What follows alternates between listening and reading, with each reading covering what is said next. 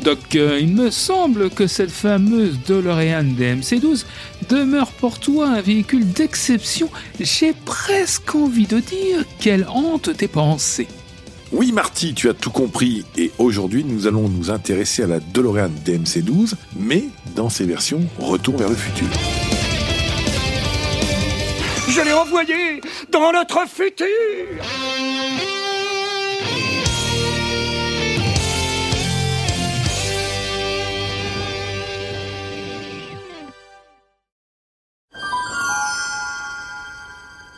Plaçons le curseur sur octobre 1982.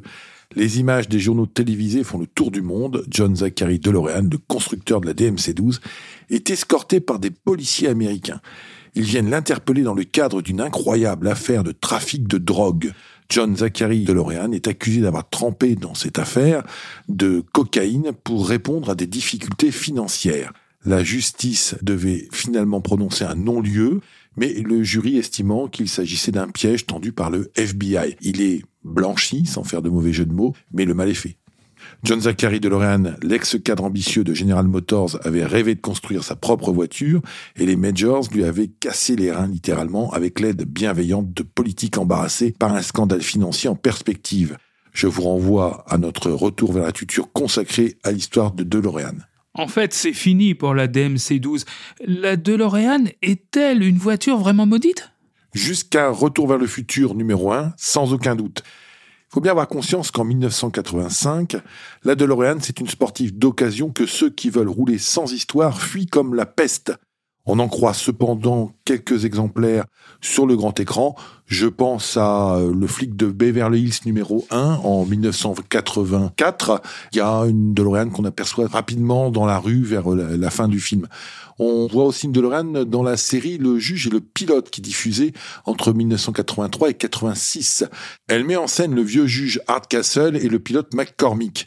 Ce dernier conduit une Coyote X. C'est un kit car sur base de Manta Montage, produit par Manta Cars et inspiré de la McLaren M6 BGT. Mais la Coyote initiale, aux allures de sport proto, était beaucoup trop étroite pour l'acteur campant le juge dans la saison 1. C'est donc une DeLorean qui est sacrifiée pour être transformée en Coyote plus grosse, à grand renfort de fibres de verre et de mastic dans les saisons 2 et 3. On est vraiment dans la pire époque des DeLorean. Elles étaient devenues des bagnoles pas chères, faciles à bricoler et à transformer. Tout cela annonce un petit peu la fin de l'aventure. Et par la petite porte en plus. Et puis arrive le miracle Robert Zemeckis en 1985, avec cette idée géniale d'un ado, pote avec un savant un peu fou ayant décidé de transformer une DeLorean en machine à voyager dans le temps. Le succès est planétaire, les volets 2 et 3 confirment cette réussite. La DMC est placée sous les projecteurs, elle devient une machine de rêve. Depuis, la saga est vénérée par les fans et on voit régulièrement des DMC Retour vers le futur, version Back to the Future, atterrir dans des réunions de fans ou des expositions de voitures. Alors bien sûr, dans ce flot de vrais passionnés, il y a toujours des petits malins pour affirmer que la leur, c'est celle du film. Nom de Zeus. Oui, nom de Zeus. C'est impossible.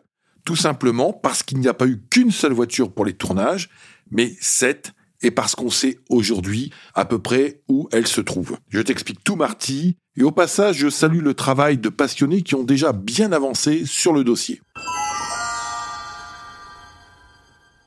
Pour le premier film, après quelques hésitations, le choix d'une DMC-12 est arrêté. Elle a de la gueule et elle ne coûte pas cher. Pour la petite histoire, le roman dont est inspiré Retour à le futur utilisait un réfrigérateur comme machine à voyager dans le temps à grand coup d'explosion nucléaire. Bien entendu, ça n'est pas ce qui est retenu. L'équipe des effets spéciaux travaille sur trois DeLorean qui ont été achetés pour le film. Il en fallait une pour les plans larges, où on voit la voiture entière et en bon état. C'est ce qu'on appelle la voiture A, qui devait donc avoir une carrosserie parfaite. Elle a essentiellement servi pour les plans fixes. Les deux autres La deuxième, la voiture B, devait au contraire bien rouler. Elle devait être complète au niveau carrosserie, mais n'avait pas besoin d'être au top niveau.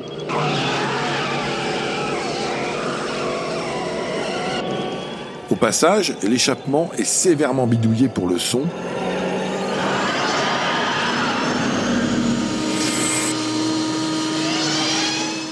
Et certaines scènes font même appel à un habillage sonore pour muscler le timide V6.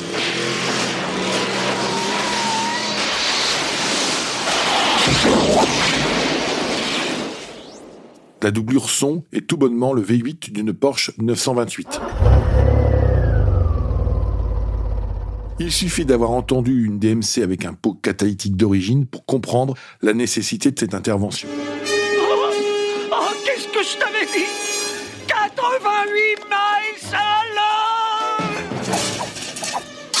Enfin, la troisième DMC, la C, nécessaire pour les plans rapprochés et à l'intérieur du véhicule, est découpée notamment au niveau du toit et d'une portière. Bon, comme toujours au cinéma, on fait appel au trucage en tout genre, mais si je me souviens bien, cette DeLorean peut même voler, me semble-t-il. Oui, elle vole à la fin du, premier euh, épisode et pendant tout le second. La route, là où l'on va, on n'a pas besoin de route. Mais les retours vers le futur 2 et 3 seront tournés ensemble, donc les DMC du premier volet sont réutilisés. Cependant, on va ajouter quatre autres voitures pour des besoins de scènes spécifiques. Ainsi, une DMC en fibre de verre a été créée pour être manipulée avec un bras élévateur pour les scènes d'atterrissage ou de volant. Pour certains, cette DMC-là est une maquette à l'échelle 1 et donc pas vraiment une réelle DeLorean. Parenthèse en passant, l'arrivée de puristes dans la sphère de la DeLorean prouve que la voiture est devenue financièrement fréquentable. Pour les autres scènes, les DMC du volet 1 sont réutilisés, mais avec un carburant un peu spécial. Attendez un peu, qu'est-ce que vous faites, Doc? Je fais le plein. Le Mister Fusion a été greffé sur le capot moteur à l'arrière. Il génère de l'énergie non plus grâce au plutonium, mais grâce à des déchets qui sont recyclés et qui deviennent 2,21 gigawatts Mais enfin, c'est quoi un gigawatt? Mon Dieu Anecdote sympa, le Mister Fusion est en fait un mixeur de cuisine que les fans recherchent depuis, surtout s'il est d'époque. Oui, alors, encore un mythe qui s'effondre. Vraiment, bon, la DMC-12 ne vole pas vraiment? Absolument, et il faudra y faire. Au début du troisième volet, la DMC reçoit des roues à flanc blanc et une puce électronique géante fixée sur le capot. Deux voitures sont utilisées pour les différents plans. Toujours ces questions de plan fixe et de en mouvement. Dans les deux cas, il s'agit de carrosseries de DMC 12 qui ont été greffées sur des châssis de buggy avec un moteur Volkswagen Coccinelle. Allez, une jolie jumper On y a ajouté des pneus à flanc blanc et des enjoliveurs Baby Moon. L'un des buggy est allégé de son moteur pour la scène où la DMC est tractée par un attelage de chevaux. À la fin de la trilogie, la DeLorean roule sur des rails pour quitter le Far West.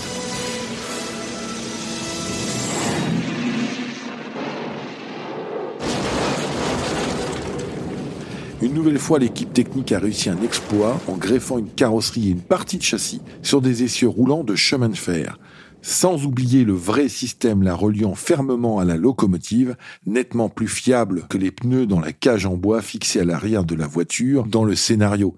Il fallait que la locomotive puisse faire une marche arrière en conservant la DeLorean accrochée à elle. Quant à celle qui est pulvérisée par le train à la fin du volet numéro 3,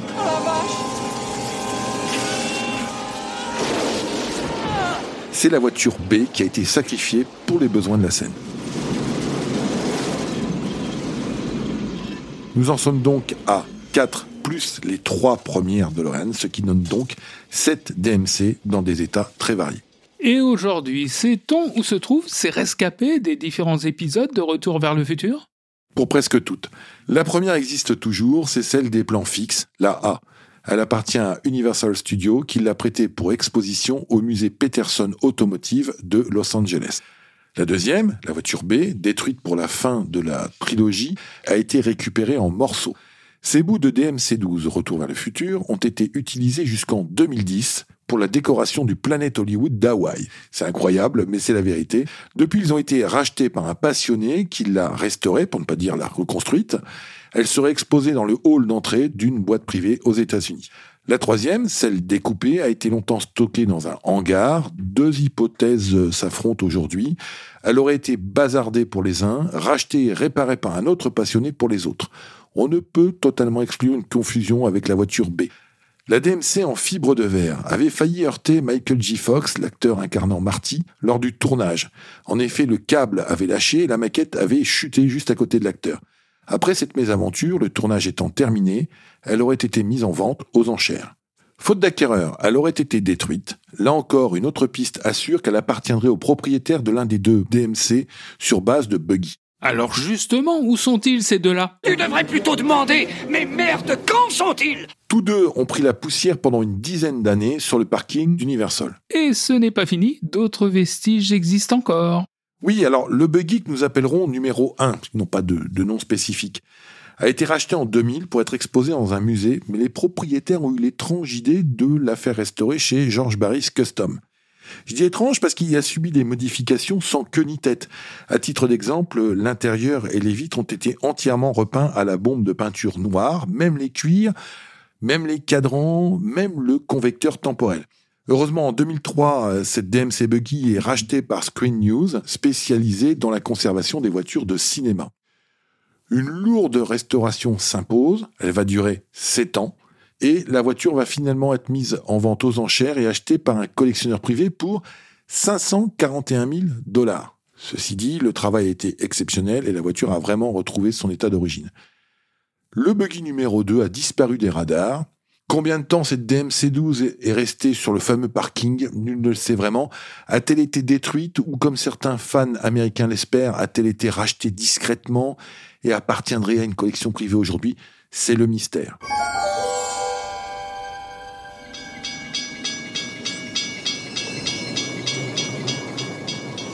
Enfin, la DMC sur rail a demandé beaucoup de travail à Universal pour la rendre utilisable sur les voies de chemin de fer. C'est la seule qui a eu droit à un peu de considération dès la fin du tournage. Elle est exposée chez Universal Studios en Floride. Après toutes ces aventures, on se demande si toi, le doc, tu es vraiment la véritable vedette du film. Pas moi, la voiture Je crois que c'est clair, Marty. La vraie vedette américaine, c'est elle. Pour finir de te convaincre, trois anecdotes. Ford, qui a toujours aimé que ses voitures soient en vedette au cinéma, je pense par exemple à Bullitt avec la, la Mustang de, de, Steve McQueen, avait tenté sa chance dans Retour vers le futur. Ford a proposé 75 000 dollars à la production pour utiliser une Mustang, mais elle n'avait pas assez de gueule. On compte aujourd'hui plus de 150 répliques de la Time Machine au monde. Personnellement, je pense que celle d'Olivier Fradin, en France, Cocorico, est l'une des plus réalistes. Il s'est même offert le luxe de greffer un jeu de plaques d'immatriculation rotatif, collant ainsi avec Ready Player One, un film produit par Spielberg en 2018, et qui utilise l'ADMC12 dans sa version Retour vers le futur. Enfin, trois DMC12 Black et Or ont été produites par DeLorean dans le cadre d'un partenariat pour vanter les mérites de la carte bancaire Mastercard Gold. Il fallait trouver de l'argent à tout prix à l'époque. Elles existent toujours. Sunstar en a même fait une réplique au 1-18e pour accompagner la version DMC classique et celle de la trilogie Retour vers le futur. Merci le doc pour ce voyage dans le temps. Rendez-vous la semaine prochaine pour un nouveau saut spatio-temporel. Attends-toi à voir quelque chose qui décoiffe.